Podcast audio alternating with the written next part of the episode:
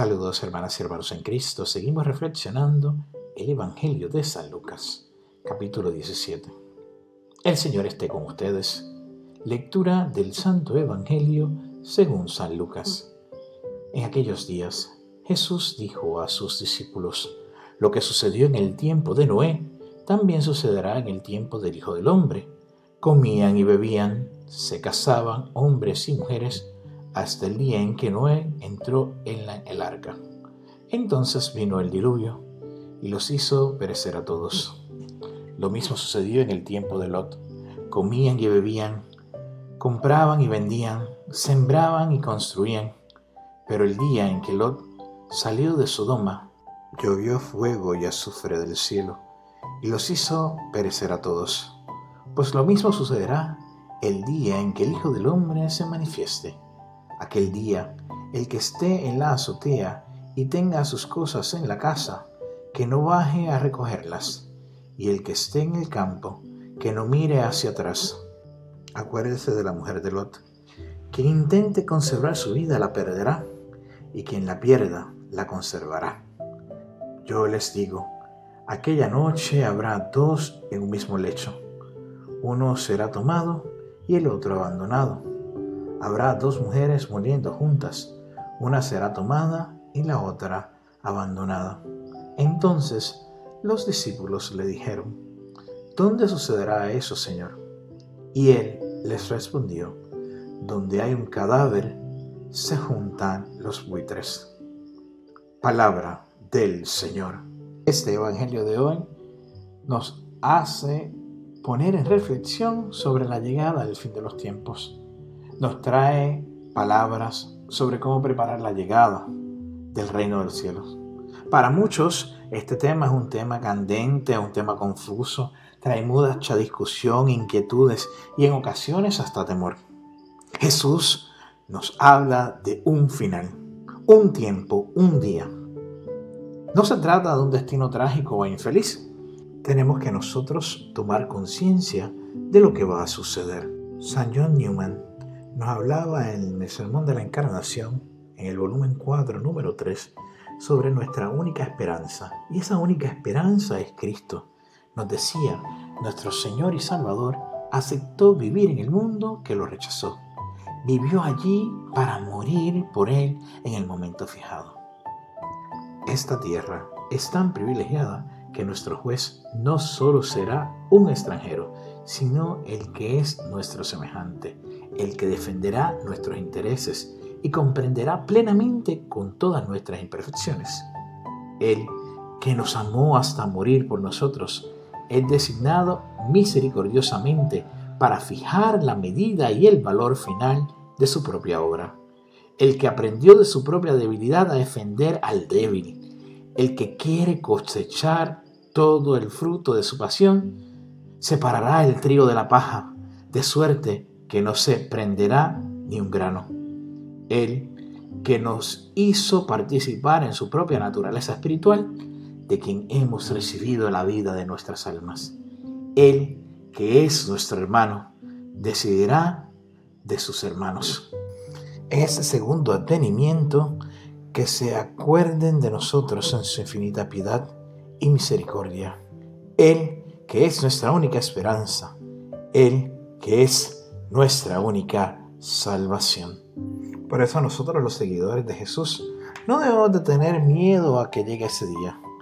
El que pretenda ganar su vida, la perderá. El que la pierda, la recobrará.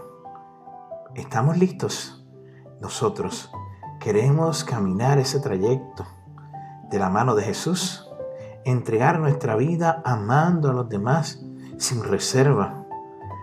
Nosotros queremos trabajar por el reino de Dios y su justicia, nosotros podemos decir, bendito el que viene en el nombre del Señor.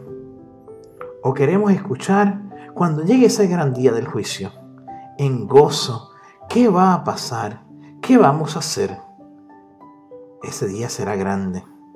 Ese día será inolvidable.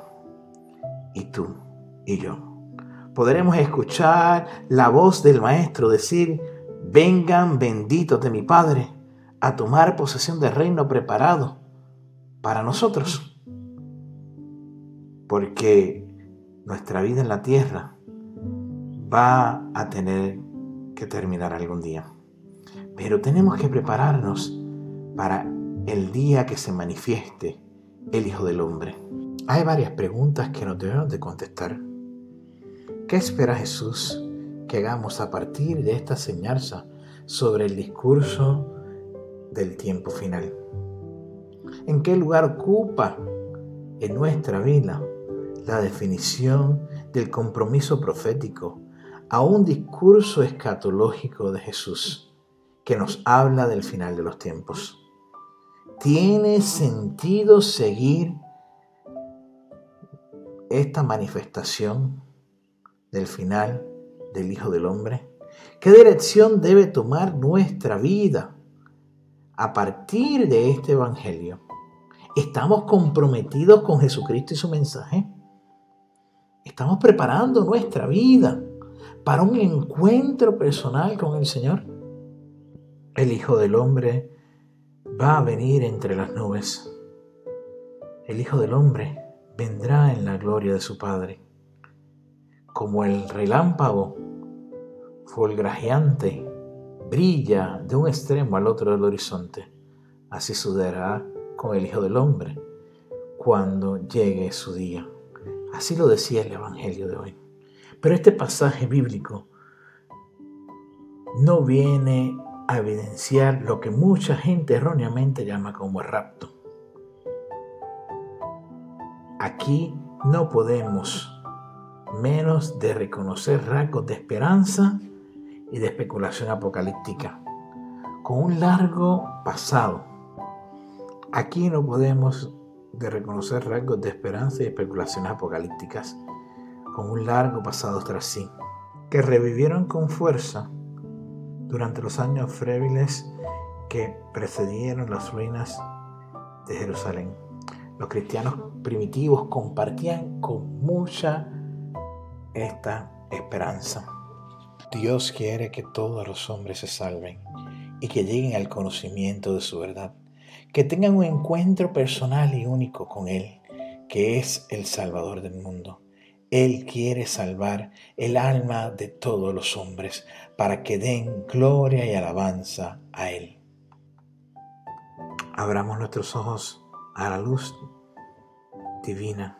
Escuchemos atentamente la poderosa voz de Dios que cada día nos apremia diciendo, ojalá escuchemos hoy la voz del Señor.